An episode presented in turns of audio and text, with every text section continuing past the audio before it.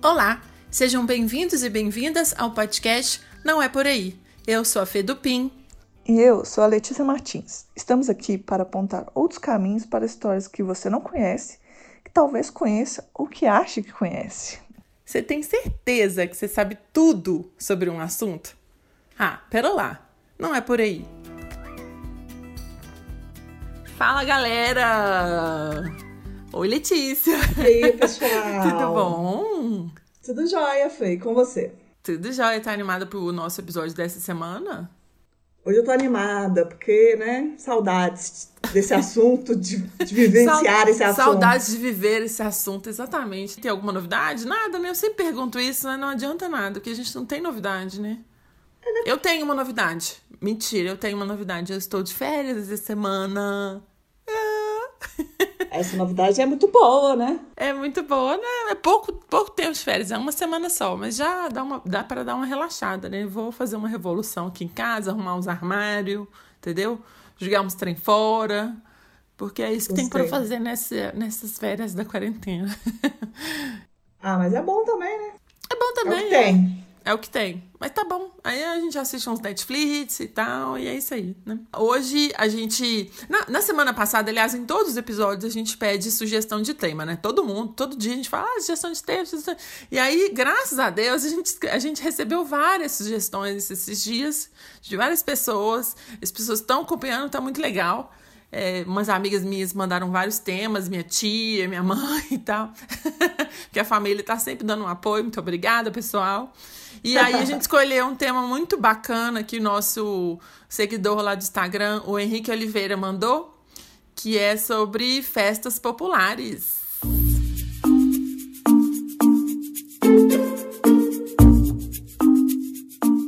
Eu adorei essa sugestão, inclusive. Muito Eu obrigada. Adorei. Muito obrigada. Gostei mesmo. O pessoal, eles comentam lá e mandam, mandam feedback, eu acho bom pra caramba. Pessoal que não sabe o nosso Instagram, segue lá, arroba pode não é por aí. Deixa eu só comentar uma coisa, a gente recebeu muitos feedbacks dos outros é, episódios e assim, é difícil da gente falar de tudo, né? Às vezes a gente tem fontes diferentes, a gente às vezes você pode sentir falta de alguma coisa, alguma informação, alguma referência mas a nossa pesquisa é só de uma semana, né? Não tem como falar de tudo. Então a gente pede perdão aí se tiver faltando alguma coisa.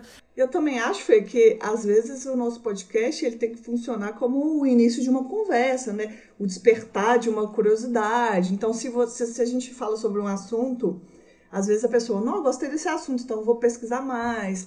Ou também a gente fala da nossa vivência, né? Então Exato. a pessoa às vezes tem outra representação. E é legal, eu acho legal quando a pessoa manda esse feedback, porque a gente vê como é que tá chegando nas outras pessoas. Óbvio que a gente sempre coloca aqui que o que a gente faz é um recorte, mas é interessante, né? Porque às vezes a gente tem um ponto de vista, a pessoa tem outro. Isso. Mas é isso, assim, eu acho que tem que. É, nós não somos as donas da verdade. A gente pega aqui algumas fontes, né? E, e, e procuramos fontes que não sejam fake news, né? É, a gente tenta, né? Às vezes até comenta assim, ó, eu achei em tal lugar tal coisa, mas aqui falou tal coisa. É, a gente tenta pegar aí umas visões diferentes, né, da, das pessoas. É, e até, por exemplo, no, naquele da comida lá que você me passou um feedback que eu achei interessante, que a menina falou que o prato Oswaldo Aranha, o original, não tem feijão. E eu falei que tem feijão. Só que o que eu como tem feijão. Então, às vezes, é, a minha vivência foi mais é, forte do que a minha pesquisa, por exemplo. Foi a Vanessa que deu esse feedback. Obrigada, Vanessa. Então tá, vamos entrar no tema aqui, vamos, vamos explicar um pouco é, sobre as festas populares? Vamos. O Brasil, ele é uma manifestação cultural enorme, né? E prova disso são as celebrações dos nossos, do nosso calendário. As festas acontecem por vários motivos diferentes. As festas são muito importantes para a identidade, para a autoestima, para a sabedoria do nosso povo. O Brasil ele é abundante de, de praia, de sabor, de cultura, de tradição. E assim, cada região tem um passado diferente e celebra suas raízes de diferentes formas, né? De festas tradicionais próprias. E aí, assim, algumas celebrações são comuns no Brasil todo, algumas são só de algumas regiões, né? Eu vou falar de algumas que são só acontecem só em uma região, mas foi, foi difícil porque a gente teve que escolher algumas, né, Let's? é, e algumas tem no, no Brasil todo, só que em cada região é de um jeito.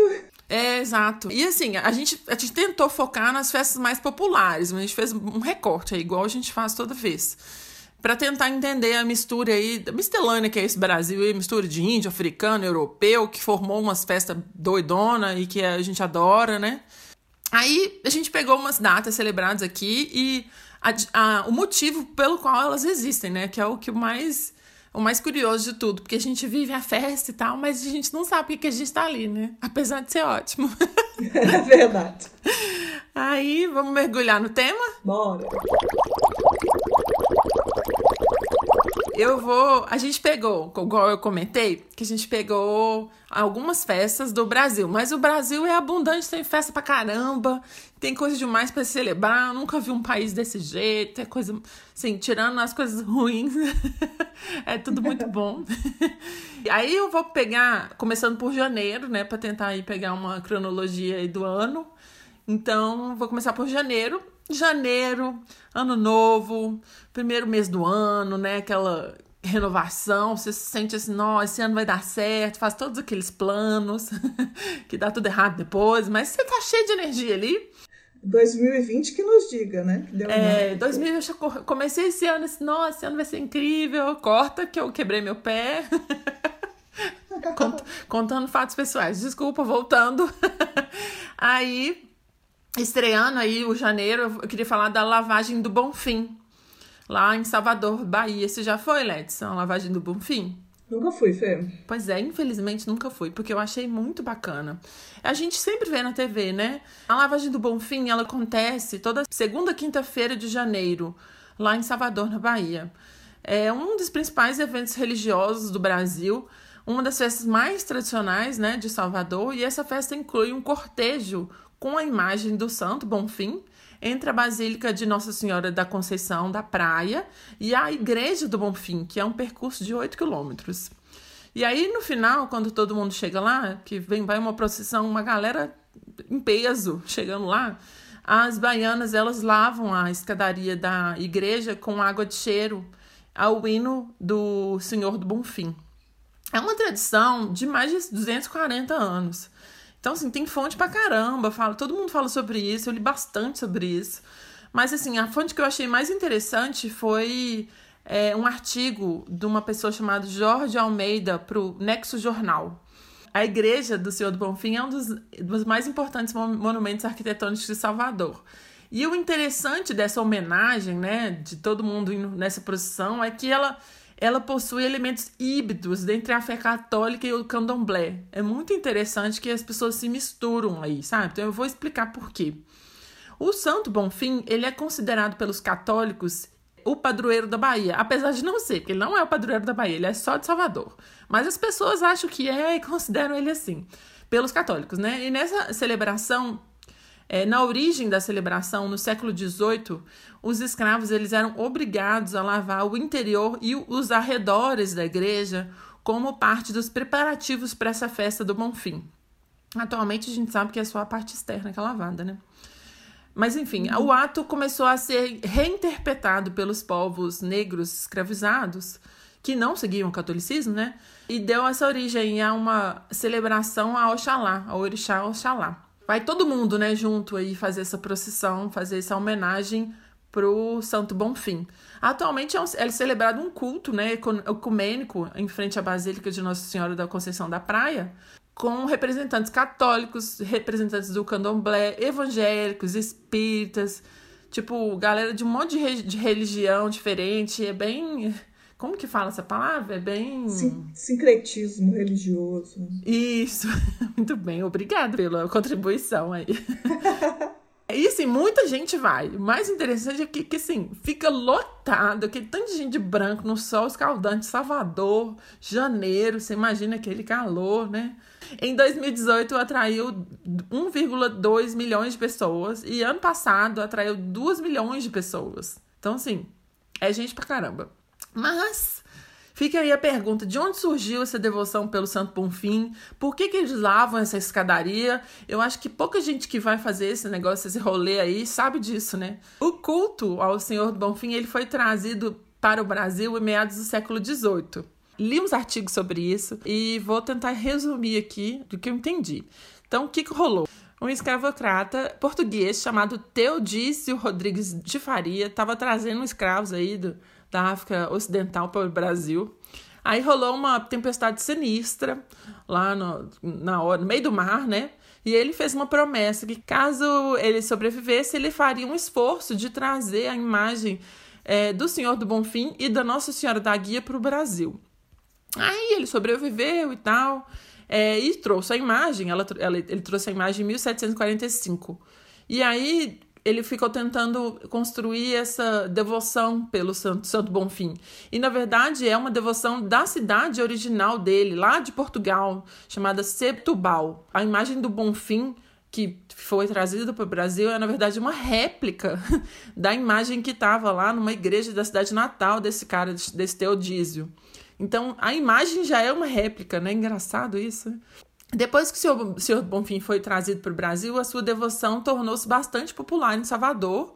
E aí, com o passar do tempo, esse culto foi sendo é, incrementado, assim, pelas tradições, como a lavagem da escadaria e as fitinhas do Senhor do Bonfim. Quem nunca teve, né? Uma fitinha do Senhor ah, do Bonfim, você já teve? Meus pedidos que não foram realizados. Já tive várias, tinha que fazer três pedidos. Você tinha que sempre ganhar de alguém, né? Não podia comprar. Então, às vezes eu queria falar, compra pra mim que eu quero, eu não posso comprar. e não pode arrebentar, tem que arrebentar sozinha. É, senão o desejo não realiza. Isso tudo veio desse dessa devoção pelo Bonfim e desse evento, né? Da lavagem da da escadaria do Bonfim. A, a origem da lavagem do Bonfim é, um, é pouco precisa. Os historiadores não sabem ao certo que, em que momento em, eh, que essa tradição se iniciou. Provavelmente foi em meados aí do, do século XVIII, início do século XIX. É, uma lenda fala que a tradição foi iniciada por um português que estava grato ao Senhor do Bonfim lá por ter sobrevivido à Guerra do Paraguai. Outra lenda fala que foi uma tradição iniciada por um devoto de Oxalá, é lá o orixá do candomblé, né? E, e uma terceira hipótese afirma que a lavagem é, começou por causa de uma dança de São Gonçalo, que era realizada na igreja do Bonfim ali. Conta-se que as devotas de São Gonçalo tinham o costume de lavar a igreja lá e fazer uma dança. Essa teoria é que ganhou mais força, assim, sabe? Mas de uma coisa a gente sabe, o cortejo, ele se deve ao fato que quando a imagem chegou no Brasil, ela não tinha igreja ainda, né? não tinha sido construída a igreja do Bonfim para colocar a imagem do Bonfim. Então ela ficou guardada em uma capela, uma capela da Penha, enquanto essa igreja não ficava pronta. E aí ela foi transferida através de uma procissão em 1772 e por isso o cortejo, né? Por isso essa história de todo mundo fazer essa procissão seguindo para a igreja do seu Bonfim é, para levar a imagem por causa dessa desse desse acontecimento. Aí achei muito legal essa historinha. O cara tava lá no meio do mar, aí tava passando aperto, fez um, uma promessa que ia ficar tudo bem, aí conseguiu, aí trouxe a imagem lá da cidadezinha dele, lá de Setupal, de Portugal. para trazer, aí deixou em outro lugar, e aí depois que ficou pronta a igreja, eles transferiram para uma procissão, e isso tudo rolou uma grande sinergia com o Brasil, o pessoal começou a ficar bem devoto do Santo Bonfim, eles resolveram fazer esse evento e hoje em dia é tipo assim, um grande evento da Bahia. Milhares de pessoas vão, igual eu falei lá, duas milhões de pessoas foram em 2019. Então, achei muito interessante trazer essa curiosidade. Queria que vocês me falassem o que vocês acharam, que eu achei muito legal. Eu queria muito ir um dia. Vamos, vamos um dia, Leds? Ah, minha filha, depois que a quarentena, se você me chamar pra alguma coisa, eu tô indo. Ainda mais se for pra Salvador. Pois é, eu nunca fui a Salvador, eu já fui em Porto Seguro e tal, mas nunca fui a Salvador. Eu também nunca fui para Salvador. Mas gostaria de ir na lavagem do Bonfim, participar dessa procissão aí, que deve ser muito legal.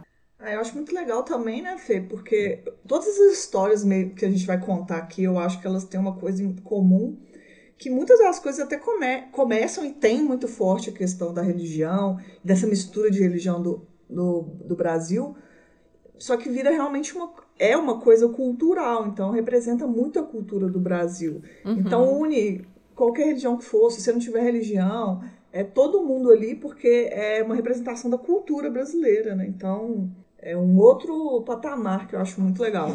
E é uma festa tão tradicional, né? Um patrimônio do Brasil, esse tipo de celebração, né?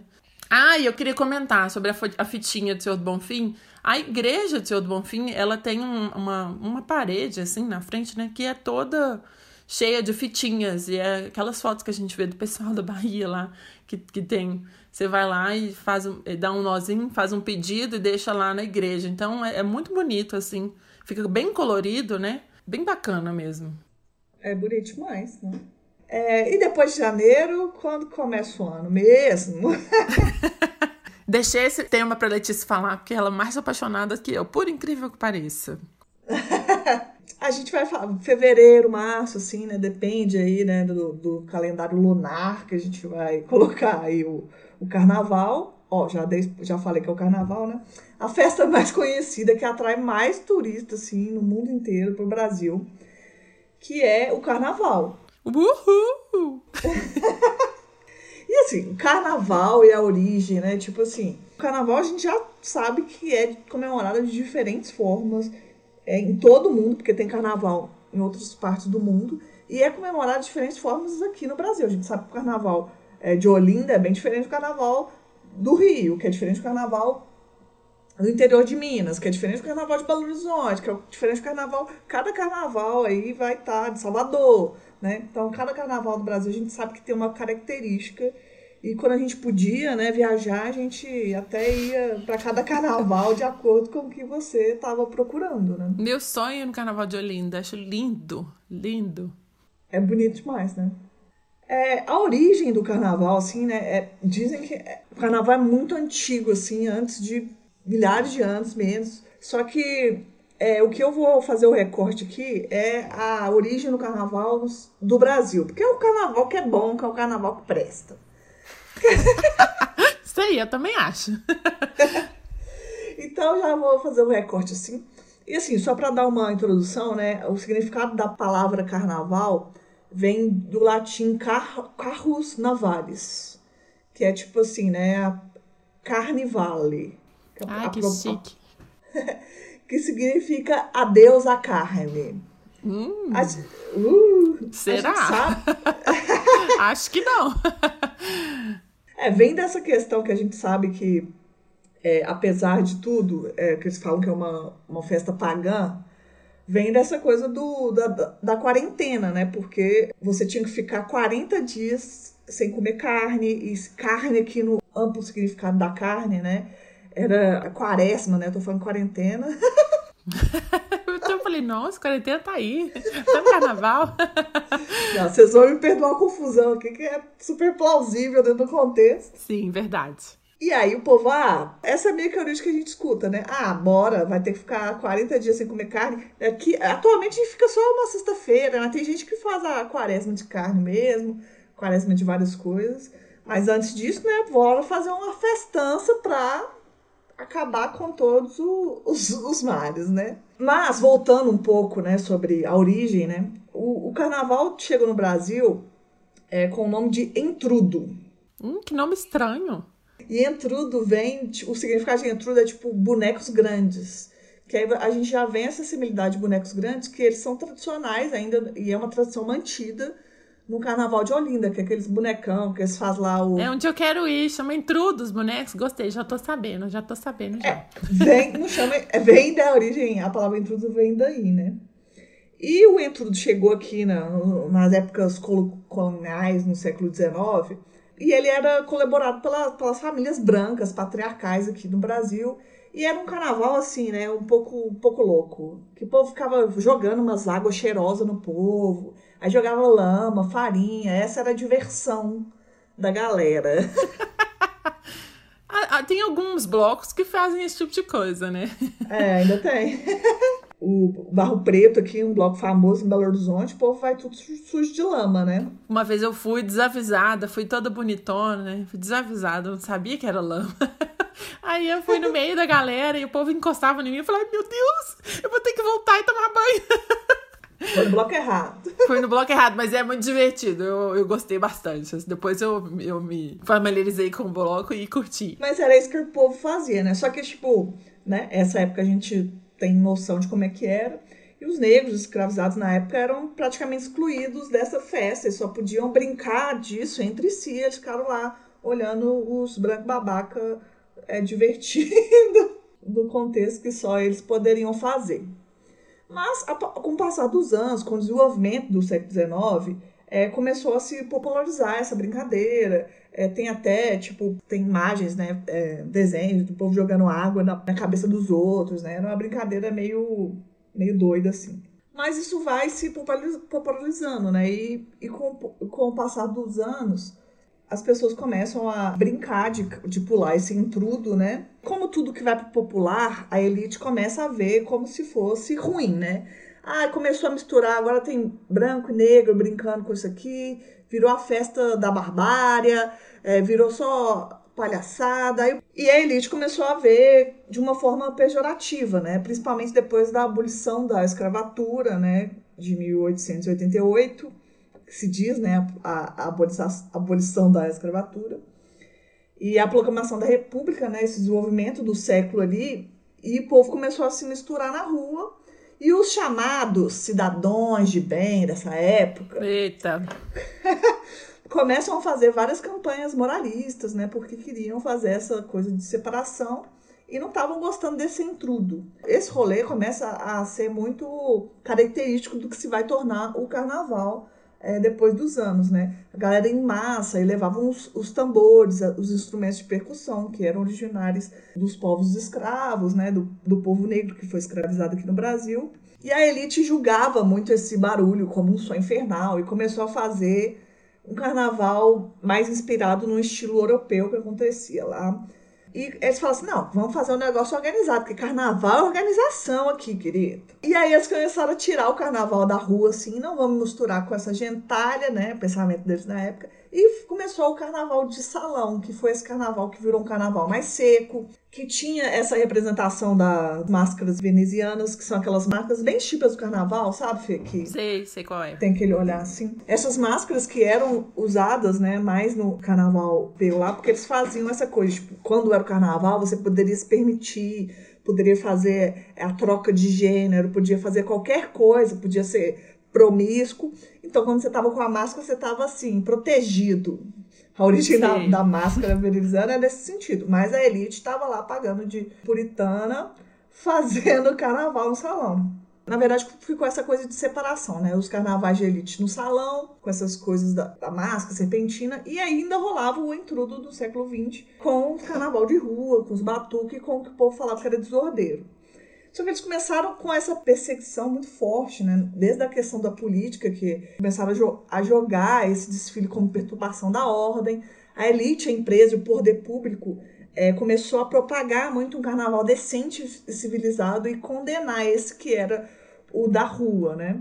E vai rolando esse tipo de repressão contra o que rolava lá, do carnaval de, de rua ao mesmo tempo que acontecia isso, acontecia também é, nisso, né, que o povo estava reprimindo, mas estava lá acontecendo é, os bolocos, os cordões, é, o ritmo muito marcado pela origem das músicas africanas, que é o batuque que a gente conhece, tudo e tal. Só que eles começam a segmentar. Então, beleza, vocês querem fazer o carnaval aqui, mas vai ser organizado pelo poder público e tudo. E começa a fazer meio que um carnaval misturado do povo lá só que organizado, que era o que a elite estava querendo. Então vamos fazer um bloco que vai ser o, o, trem, vai daqui até tal coisa. Tem os carros, né? Que vem essa coisa dos carros. E com essa organização do carnaval de rua, vamos chamar assim, uhum. a elite larga, né? Fala assim: ah, não, esse baile aqui dentro do salão é muito chato. Ah, eu agora quero... você percebeu que é chato.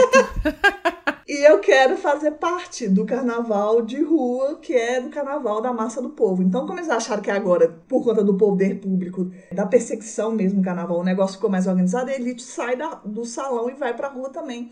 E faz esse misto. E aí é nesse momento que começa o carnaval a ser visto como uma, uma festa popular nacional. Na minha pesquisa eu li isso, é muito interessante o que acontece com o carnaval que é o que acontece com as coisas que são vistas do ouro do Brasil, porque isso aconteceu também com o futebol.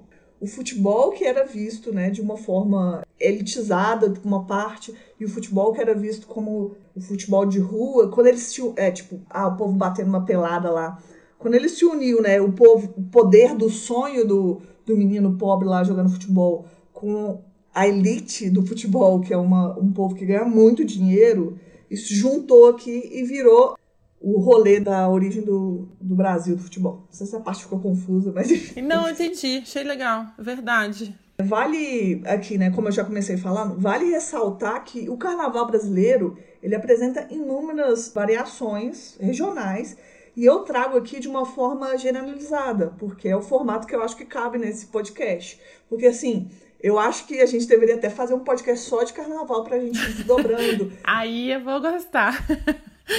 Tô aqui caladinha, falando, ai meu Deus, queria ter falado sobre esse tema. é, porque assim, o desdobramento ele pode ir para muito, muitos campos, né? Porque, ah, como a gente falou, o carnaval da origem de Olinda tem um outro caminho do que o carnaval do Rio, que tem um outro caminho do carnaval do interior de Minas e assim por, por se vai, né? A fonte principal que eu usei aqui foi o artigo O Carnaval do, no Brasil, da origem europeia à festa nacional, que é do Iris Germano. E eu faço esse, esse recorte porque eu acho que o carnaval do, do Brasil é muito único. E ele é único desse jeito. Ele, muitos, muitas cidades europeias comemoram o carnaval mas mais uma coisa bem seca para mim do ponto de vista assim, porque não tem esse aporte da influência que o Brasil teve. O carnaval do Brasil só é do jeito que ele é porque ele não é só, ele não tem um aporte de influência só europeias, porque se você for procurar a origem, então falar que a origem do carnaval é europeia e tal, só que, tipo assim, o carnaval do Brasil só tem esse batuque, só tem isso por conta dessa mistura, por conta de influências africanas, por conta é, da influência indígena e também por conta da origem dessa que o, é, Portugal trouxe esse intrudo para o Brasil. É uma miscelânea, né? Uma miscelânea que dá muito bom, né? Tipo, dá muito bom. Só uma curiosidade que você pode observar que na música americana, por exemplo, você não tem essa presença do batuque. E se você parar para pensar, é engraçado, porque também teve povos africanos lá que foram escravizados. Só que os Estados Unidos, né, no processo de escravatura, percebeu que os africanos eles se comunicavam através do batuque. Então não podia, né?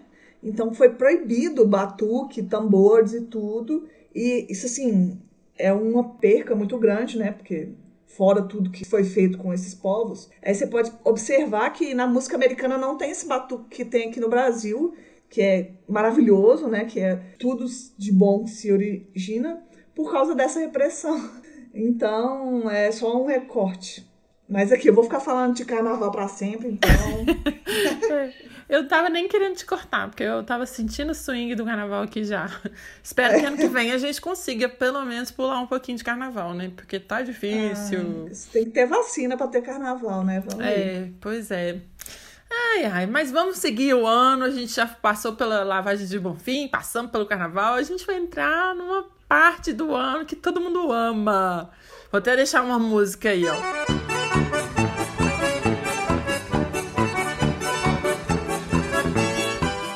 Então, a gente tá falando de festa junina. Amor.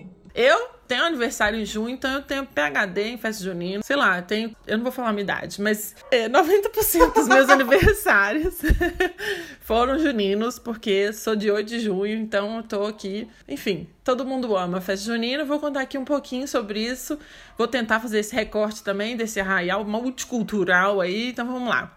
Bolo de milho verde, canjica, pamonha, milho cozido, quentão, bolo de fubá, cocada, rapadura, pé de moleque, arroz doce, caldo de mandioca, cuscuz, quebra-queixo, quindim, vinho quente, paçoca e pipoca. É só um recorte das comidas que a gente come aí nessa época maravilhosa. Depois do carnaval, o evento mais esperado do ano é a festa junina. Porque de onde que vem essa celebração maravilhosa? Por que essa comidaiada? Por que é junho, né? Por que a galera vestida de xadrez? Por que a fogueira? Por que a quadrilha? A gente faz tudo isso sem saber.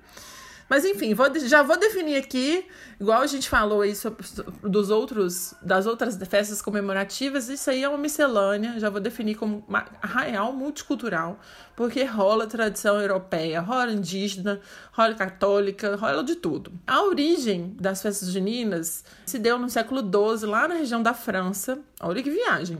E assim, no Brasil, a origem da festa junina é tradicionalmente popular e acontece no mês de junho, né? E é comum em todas as regiões do Brasil, não é uma festa que acontece em um lugar só, igual a gente falou lá do, da lavagem do Bonfim. A festa junina ela já acontece aí no Brasil todo, com comidas diferentes, com algumas, com algumas mudanças, mas a essência dela é a mesma. Foi trazido para o Brasil por influência dos portugueses no século XVI. Então ela começou lá no século XII na França, mas ela chegou aqui no Brasil mais ou menos no século XVI. A origem ela está diretamente relacionada com as festividades pagãs realizadas na Europa na passagem da primavera para o verão, que é o chamado solstício de verão. Nesse dia do solstício de verão acontece o dia mais longo do ano. Então a galera faz umas fazia umas festas lá, umas festividades pagãs realizadas na Europa. Vários povos da antiguidade celebravam, né, os celtas, os nórdicos, os egípcios, os hebreus aproveitavam a ocasião para organizar uns rituais que pediam uma fartura nas colheitas. E essas festas foram sendo realizadas com forma de afastar os maus espíritos e qualquer praga que atingisse a colheitas deles, porque ia começar lá uma colheita farta, porque é o dia mais longo do ano, imagina essa festa. e aí eles começaram a ser cristianizadas a partir do momento que o cristianismo se consolidou como a, como a principal religião do continente europeu. Assim, originalmente é uma festa pagã que foi incorporada ao calendário festivo da Igreja Católica. Por quê, né? Para facilitar a conversão do povo pagão é, fazia-se uma aculturação das festividades e adicionava ao calendário católico, acrescentando nela os elementos cristãos. Então, inicialmente, a festa junina não tinha nada a ver com, com religião, sabe? Era uma festa lá que a galera fazia por causa da colheita e tal. E aí, galera que colocou o cristianismo na Europa falou, pensou assim, pô, como é que a gente vai fazer para aderir mais gente nesse cristianismo? Porque não dá para simplesmente proibir uma festa, né? Então, eles acrescentaram... Eles a... cristianismo em tudo. Pois é, e fizeram isso com o Natal também, né? Ele é uma prática comum do cristianismo. É, o Natal tinha uma festinha lá que rolava em dezembro, eles falaram, ah, vou colocar isso aqui que é o Natal, entendeu? E aí incorporaram também no calendário católico. Mas voltando, a cristianização da festa está diretamente ligada ao estabelecimento de comemorações importantes das figuras do catolicismo, né? Exatamente na época da passagem do verão, acontece é, algumas homenagens né, ao Santo Antônio, ao São João e ao São Pedro. São muitos elementos da, da celebração junina que são ligados a esses santos que o cristianismo é, colocou aí no calendário. Então, Santo Antônio, São João, São Pedro. Por fim, muitos elementos típicos das, das comemorações pagãs, né, ganharam um significado novo. Então, o curioso é que os, os índios que habitavam o Brasil antes da chegada dos portugueses, eles já faziam importantes rituais em junho. Olha isso. e aí, por isso que eu tô falando que é uma miscelânea. Porque a é. galera já, já tinha uma festinha aqui que rolava, sabe-se lá por quê. Parecia que era celebração ligada à agricultura, com cantos e danças e muita comida. E aí, com a chegada dos jesuítas portugueses, os costumes indígenas e o caráter religioso das Estados Unidas se fundiram. Então, todo mundo falou, não, tá todo mundo celebrando aqui nessa época do ano, aqui, cada um com seu motivo, né? Aí foi se fundindo, e é por isso que as festas que a gente celebra os santos católicos oferecem essa variedade de pratos, de, de alimentos típicos dos nativos, essa variedade de dança, é tudo uma miscelânea ali, foi uma junção de tudo. A culinária também ela reflete a organização da sociedade brasileira até meados do século, do século XX. 70% da população nessa época vivia no campo. Então, os, os alimentos aí da, da, festa junina, eles são muito ligados à colheita na época, né? Os alimentos com milho, por exemplo. Tinha uma valorização da vida caipira nessas comemorações. E aí, assim, tem muitos elementos juninos, eu só vou citar aqui porque não tem nem como a gente falar sobre tudo. Mas vou citar, ó, a quadrilha e os vestidos rodados, eles têm origem francesa. A, inclusive, Anarrier é francês. Sabia que a gente fala Anarrier? Anarrier é francês? Ah, eu falo muito francês. É francês, então. menina. Chama Anarrier, eu acho. Que chama, significa para trás. Então, é várias fala, palavrinhas aí que a gente fala aí na, na hora que a gente dança quadrilha. Anarrier é francês. Olha que legal, essa eu não sabia. É, a origem da fogueira é, de, é indígena, porque ela espantava os maus espíritos. Eles dizem também que a origem da fogueira pode ser de tradições greco-romanas e celtas, que agradeciam aos deuses pelas vitórias na agricultura. Tudo aí tá ligado com a agricultura e tal. Espantar o povo do, da colheita, os maus espíritos da colheita, enfim. As músicas, elas celebram os santos e a vida caipira.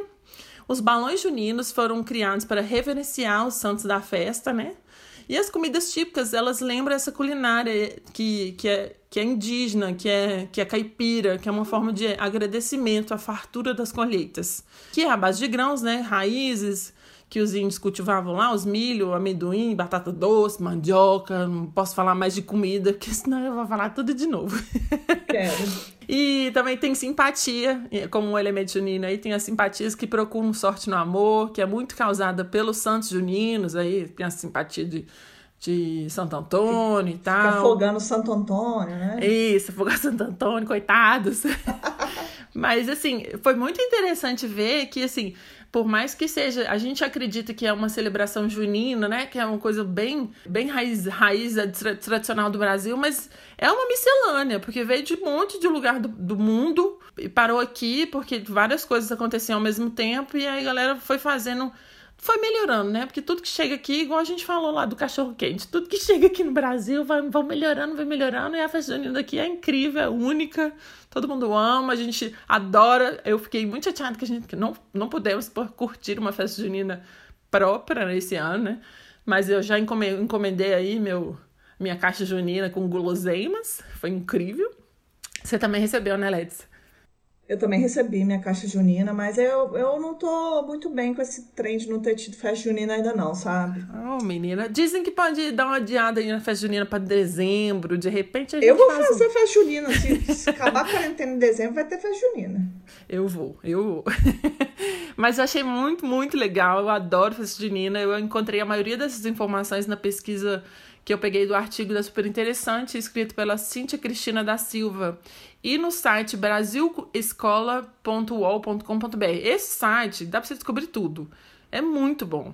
Eu amo esse site, ele virou uma referência boa pra gente aqui fazer esse podcast. É, é brasilescola.uol.com.br. Curtiu a festa junina, Let's? Amei festa junina, saudade de festa junina. Minha festa junina eu cultuo a Santa Beyoncé. Muito bom, é verdade. E o Santo RuPaul. Tá vendo? Cada um gostou e juntando várias coisas. E aí, miscelânea, arraial multicultural, como disse antes. Ai, me balançou um pouco a festa junina aqui. Ah, menina, mas aí, é, é, pro, é bom pra gente lembrar que a vida é boa, entendeu? Na hora que a gente conseguir sair, vamos celebrar bastante. É isso que eu quero fazer. Vai me chamar ali, tô morrendo de sono, vai me chamar ali pra beber na esquina, eu falo, vou, tô indo, entendeu? Bora! isso aí. Vamos continuar aqui, senão vou começar oh, a chorar. é, eu queria falar assim, assim, não é como a gente for fazer um apanhado, né, de janeiro, dezembro Queria fazer o, o recorte aqui, né? Que é a palavra de ouro que a gente está usando. Isso. Eu queria falar da celebração do Réveillon. Olha, a gente pulou várias coisas importantes aí pelo ano, mas é, tivemos que escolher, né? E o Réveillon é muito bom. É, não, a gente, a gente vai pontuar também, assim, não fiquem nervosos com a gente. É, Réveillon, uma outra coisa que tá me abalando aqui, que eu espero conseguir é, comemorar com as quatro pessoas, um petit comitê, alguma coisa assim, mas vamos lá. A origem, né, do, do Réveillon, tipo, o Réveillon que a gente fala, o Ano Novo, nas minhas pesquisas aqui, parece que o Ano Novo, assim, é comemorado há mais de 4 mil anos, ou seja, uma coisa que antes do calendário atual que a gente usa, né, que é o depois de Cristo, né? E é basicamente isso que a gente conhece, né? A passagem de um tempo que é para dar essa coisa de renovação, né? É a origem do Réveillon, ela é comemorada, tipo assim, atribuída assim na Mesopotâmia, tipo, dois mil anos antes de Cristo, né? Era algo assim, uma comemoração, tipo assim, festival do Ano Novo, né? E é comemorado pelos persas, fenícios, gregos, em tempos remotos a gente já tem essa, essa origem do Ano Novo. O termo Réveillon, né, que eu até hoje não sei escrever, toda vez tenho que jogar no Google. Escreve Ano Novo, é melhor. Escreve Ano Novo que é mais fácil. Era um termo usado por festas que aconteciam na nobreza da França no século XVII. E a palavra Réveillon se deriva do verbo acordar, em francês. Achei bonito, bonito né? gostei. E é, e é, tipo, o Brasil teve um momento, acho que até hoje, né, que o um negócio chique era usar palavras em francês. É verdade, Anarrier, Réveillon. É. E o costume de celebrar a data do, ano, de, do novo ciclo vem disso, né, de uma nova passagem do ano tem a ver com, com as contagens de estação do ano, também tem muito a ver com, com a colheita, que é até para essa pessoa, para as pessoas renovarem a esperança, tipo, não, é, esse fato de ter um ano novo, tipo, se você teve uma colheita ruim nesse período, renovava essa esperança, né, de o ano que vem vai ser melhor. Isso é muito engraçado, né? Porque a gente precisa disso até hoje. Verdade. Porque tá esperando que o ano que vem seja melhor que esse. é isso. E assim, o ano novo pelo mundo é muito diferente. A gente sabe que tem o um ano novo chinês, a gente sabe que é, o muçulmano comemora diferente, tem diferentes é, comemorações aqui. Vou falar sobre os costumes é, brasileiros, né? Sim. É, a gente sabe, né, que a sua tia chega lá, que vai virar o ano novo, te faz comer uma lentilha, te faz vestir de branco. Tudo ao mesmo tempo, já, já é, participei desse tipo de comemoração. Tudo ao mesmo tempo. Jogar as romãs pra trás. pipoca pra trás, minha tia saía jogando pipoca pela casa inteira. Ah, eu amo essas coisas, acho muito legal. E tem fazer oferenda pra Emanjá, vestir de branco, tomar banho de cheiro pra atrair novas vibrações, Pular sete ondas. Já pulei sete ondas. As ondas lá, pulava lá em Copacabana, aí grudava as flores na minha perna. Gente, que nojo! Meu pai falava, pula, eu, ai, Aí grudava assim, pé, batia já... na perna, assim, grudava, sabe? Mas enfim, a gente já passou por isso tudo. Eu já fui pular umas sete ondas lá em Copacabana. Na hora que eu pulei, eu tava de chinelo, menina. Mentira. O chinelo foi embora. Voltei pra casa Mentira, com Léo, fala sério. Não, e pior de tudo, porque como eu perdi um chinelo, eu falei, ah, tava ah. bêbada, né? Que nessa época do ano bebo bastante. Aí eu falei, ah, pegou meu chinelo, ah, então tá, toma o outro. Aí eu joguei meu outro chinelo, falei, vou ficar sem chinelo. Quando eu joguei um, o outro voltou. Oferendo, que a Manjá falou, não tô querendo chinelo, volta aí. Não, Ana já deixa de ser arrogante, né, querida? então, muito dessa, desses costumes, elas, eles estão ligados às religiões de matriz africana, seja do candomblé, seja da Ubanda. E o que eu queria ressaltar aqui é que muitas das vezes esse, esse tipo de costume é muito apagado, né? Eu, eu li esse artigo, né, essa matéria do jornal Nexo, que eles falam a relação entre as religiões de matriz africanas e as tradições do Ano Novo. E como tudo no Brasil, acontece esse sincretismo, né? Que uma pessoa, por exemplo, às vezes tem uma pessoa lá evangélica, não estou dizendo que são todas, mas tem uma pessoa que critica, né, as religiões de Umbanda e tal, mas está lá pulando uhum. sete ondas. Ou seja, nem sabe de quanto foi que não aconteceu acontece isso, demais, né? né? E esse artigo fala uma coisa interessante, que assim, a popularização, né, tipo, é, em Salvador é diferente, né? Eles fazem a a entrega, né, mais em janeiro, né, tipo, colocar essas coisas no mar e tudo, é, em janeiro. E no, no, Rio de Janeiro é mais no começo do ano. Então, se você for no Rio de Janeiro passar o Réveillon lá, você vai ver que vai ter um monte de, de oferenda vai. no mar. Porque é isso que eles fazem.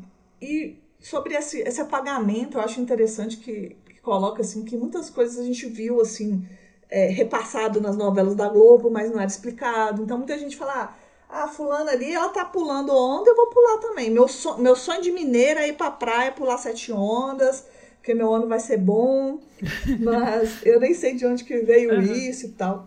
E assim, eu não, eu não vou aqui explicar é, a origem, é, tipo, exatamente do que vem, porque nem tá no meu papel aqui, porque não, não sou dessa religião, mas é porque eu acho importante, às vezes, a gente falar, a gente fica muito preocupado, né? Tipo, ah, vou passar de, de branco, vou passar de de amarelo, e a gente nem sabe de onde que uhum. veio isso, né? Então é importante não ter esse apagamento, porque os costumes do, do Réveillon aqui no Brasil vêm muito de, desse segmento, vem da mistura, como a gente disse, tem a mistura indígena, tem a mistura é, do catolicismo, do cristianismo, é, e tem também essa questão das religiões afro-brasileiras. Mas é importante a gente é, reconhecer essa celebração e entender que essa herança é pouco uhum. reconhecida. Uhum mas por um, um preconceito da religião. Então, assim, às vezes é interessante saber por onde que vem, né? É entender mais, não que a gente que você precisa seguir alguma religião para fazer esse costume, né? Porque o Brasil é isso, né? Eu tô aqui um pouco do, do budismo, eu vou me pegar aqui um pouco do, da santa, eu vou pegar ali um pouco do, do costume de matriz africana, tudo, porque a gente precisa de salvação, né? Ah, miscelânea, miscelânea também, tá vendo? Fechou o ano aí, a gente fechou com chave de ouro no Réveillon, né? É, a gente fechou o ano pulando umas festas aí. A gente sabe que tem muito mais festa para falar, então não fique chateado que a gente não falou da sua festa preferida. A gente tem festa aí do Mubu Meu Boi, festa do Divino, Cavalhada, festa de Paritins, festa do Morango, festa do Congado, Círio de Nazaré. Mas a gente teve que escolher aí para as festas mais importantes, assim, né? Mais maiores, para ser mais abrangente, né? Então tá, é isso. Vamos falar de curiosidades? Vamos! eu quis trazer de curiosidade aqui também, exatamente um pouco, talvez, de uma festa que a gente não falou. E que nas minhas pesquisas eu vi que é uma festa muito importante. Assim, já conhecia, já ouvi falar, nunca fui também. Mas que é uma festa, tipo, religiosa muito grande, né? Às vezes a gente é, que está aqui mais no Sudeste não tem esse essa reconhecimento de quão importante é essa festa, que é o Círio uhum. de Nazaré, que você já tocou aí, né? A procissão atrai milhões há mais de 200 anos pelas ruas de Belém. E a festa tem seu auge no segundo domingo de outubro. A origem dessa procissão foi de do caboclo Plácido. Ele achou uma imagem da santa em Garapé e ele levou essa imagem para a capela lá. Só que aí essa imagem, é, de acordo com a lenda, né, ele levou para casa e no dia seguinte a santa não estava lá. Ela tinha voltado para a margem de, de Garapé. Então vem dessa, dessa, dessa questão da lenda, de fazer a procissão que a santa fez. E é muito popular, né? Tipo, inclusive, né, eu, eu fiquei sabendo que tem no posto 6 em, em Copacabana, feito pelo povo lá de Belém também, né, que mora agora no Rio de Janeiro, eles também fazem essa procissão. Então, além da festa que é muito conhecida nas ruas de Belém, as pessoas vão fazendo pequenos círios de Nazaré, assim, para representar, porque é muito importante para as pessoas nessa época. Tem toda essa questão da, da procissão, mas a festa é regada por, por barraquinhas, por comida, que a gente Amo. adora. e é uma festa muito importante também no Brasil, só pra gente deixar de curiosidade aqui, para quem não conhece muito bem, procurar saber. A próxima curiosidade que eu trouxe aqui é para falar do Dia de Finados e as culturas aí de cada lugar do mundo, né?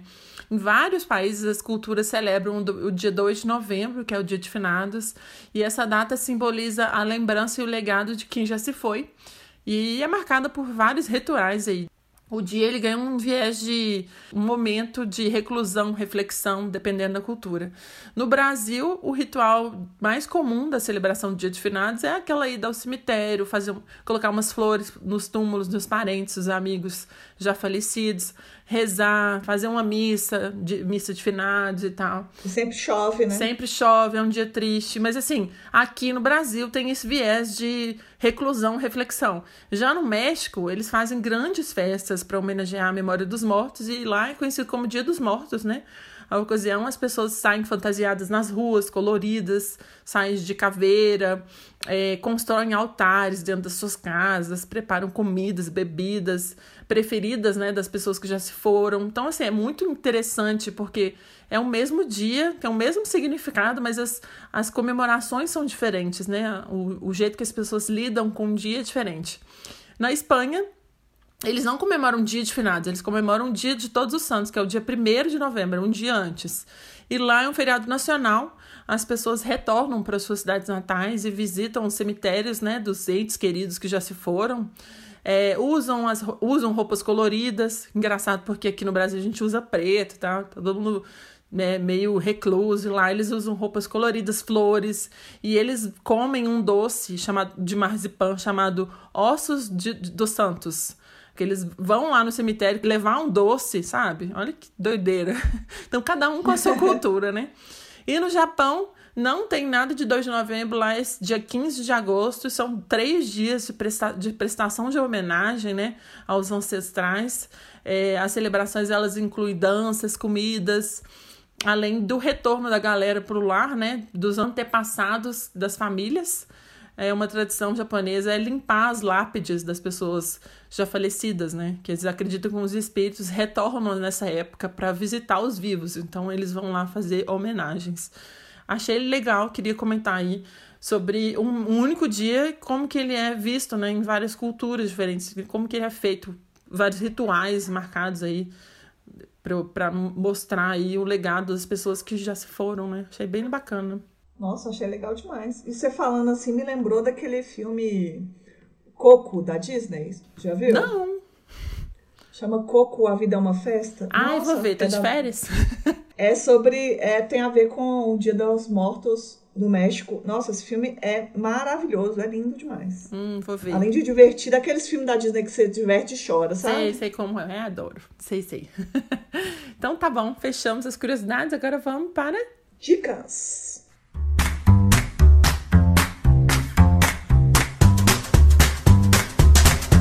Dica 1 um que eu separei aqui tá? é um documentário da Netflix, chama Estou Me Guardando para Quando o Carnaval Chegar. É um cineasta, diretor pernambucano chamado Marcelo Gomes, que mostra assim, é, o impacto da frenética produção de jeans numa cidade chamada Torimata, em Pernambuco, onde os moradores não veem a hora do carnaval chegar. E eles trabalham sem parar, assim, eles são super orgulhosos de serem donos do próprio tempo e aí o, o filme faz essa reflexão de como que, que as pessoas elas conseguem trabalhar 16, 18 horas por dia e não se sentirem cansadas nem frustradas com as vidas que levam.